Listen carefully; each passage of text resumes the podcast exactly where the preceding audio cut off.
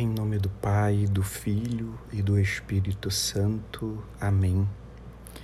Pai, que nos chamas a crer em Ti sem restrições e a entregar-te nosso coração e nossa vida, ajuda-nos, te pedimos, a viver tão profundamente o encontro com Teu Filho Jesus, que nosso sofrimento e nossa morte completem o que falta à Sua paixão e em toda a nossa vida resplandeça a alegria e a paz de Sua ressurreição. Faze que, como Ele, também nós acolhamos e vivamos nossa existência como permanente dom Teu e respondamos com amor ao amor, gastando-nos no serviço aos outros e caminhando como peregrinos da esperança para a pátria entrevista na tua promessa, mas ainda não possuída em nossa vida. Teu Espírito aumente em nós o empenho pela fidelidade e o desejo do coração e nos dê a liberdade de quem obedece somente ao teu coração de Pai. Amém.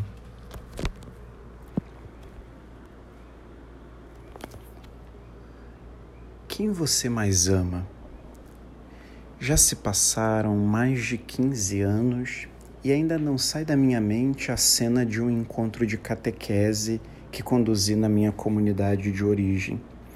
Fiz essa pergunta e um catequizando não pensou duas vezes para responder: minha mãe. Imediatamente eu perguntei por quê. Ele, humilde e sinceramente, respondeu: porque ela me dá tudo. A partir daí, falamos e falaremos do primeiro mandamento da lei de Deus: amar a Deus sobre todas as coisas. Para esse caminho, precisamos relembrar duas verdades. Primeiro, ele nos amou primeiro. 1 João 4, 10 e 19. Segundo, amar a Deus deve ser uma experiência que envolva todo o nosso ser. Deuteronômio 6, 4 e seguinte. Não podemos dizer que o amamos sem experimentar no coração essa palavra. Amá-lo acima de tudo significa reconhecê-lo como nosso Deus, centro da nossa vida, nosso Senhor, do qual somos dependentes.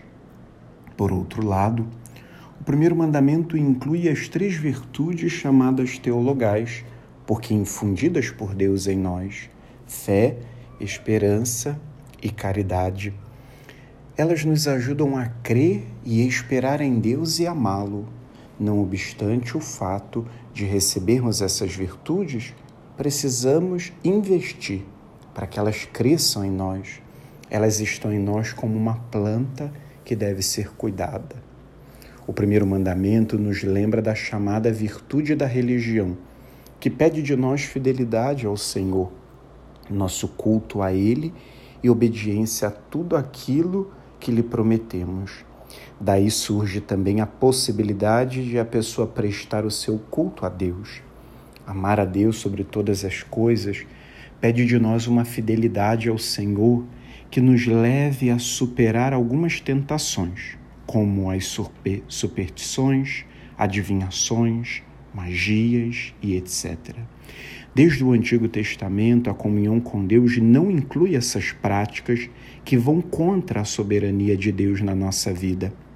Se Ele é o Senhor, não há por que procurar meios para manipular a sua ação ou tentar solucionar nossos problemas por caminhos que não estão de acordo com o que Deus espera de nós.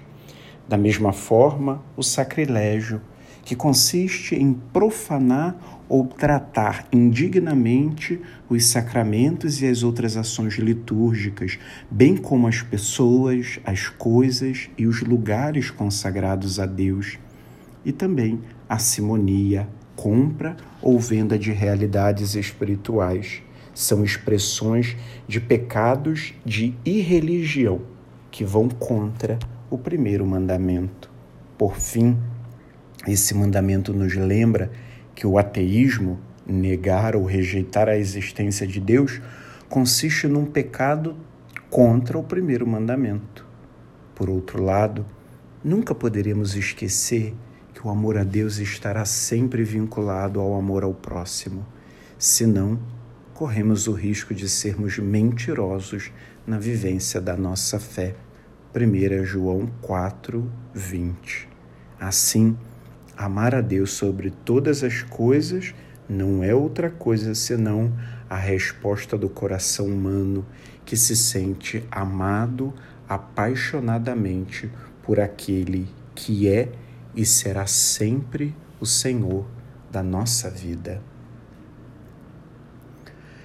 Ajudai, ó Mãe, a nossa fé, abrir o nosso ouvido à palavra para reconhecermos a voz de Deus e a sua chamada. Despertai em nós o desejo de seguir os seus passos, saindo da nossa terra e acolhendo a sua promessa.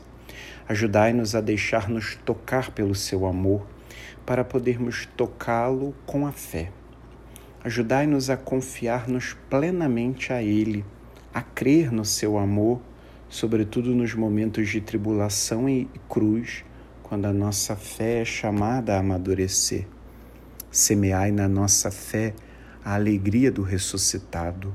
Recordai-nos que quem crê nunca está sozinho.